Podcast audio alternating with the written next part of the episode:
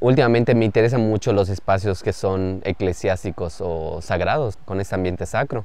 En el espacio del pasaje, la pieza que realizo está casi dirigida, o sea, está dirigida totalmente del tránsito no lineal de la 58 a la 60, sino en realidad mi tránsito al que me dirigí fue del público que está en el espacio de la catedral hacia el pasaje y el Macay, ¿no? O sea, que es el tránsito es perpendicular al, a lo que se espera de la línea, ¿no? del pasaje.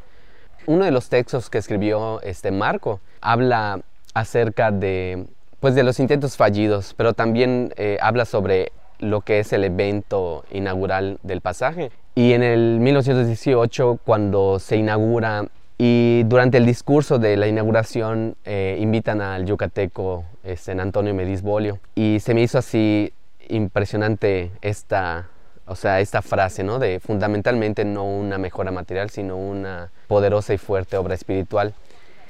Y cuando pensé en cómo iba a desarrollar la pieza, llevaba un rato trabajando con la, con la ceniza.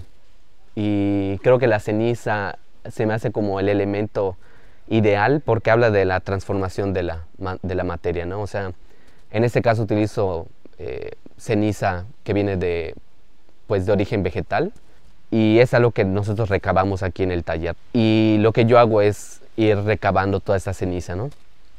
Entonces creo que la relación de la ceniza eh, con lo efímero, eh, que también tiene que ver con lo transitorio del cuerpo, ¿no? O sea, de pasar de un de algo físicamente que está ahí visible junto a nosotros y que tiene una relación con la muerte, con la desaparición y que luego nos convertimos como en ceniza. Era como muy bonita esa transición, ¿no? que también tiene que ver con la transición de un eh, espacio sagrado a un espacio donde se realiza un tránsito también de, de, personas ¿no? constantemente, el tránsito de la materia a lo inmaterial, un tránsito espiritual, un tránsito que también tiene que ver con lo histórico del pasaje un tránsito con los intentos fallidos desde el inicio hasta la actualidad, ¿no?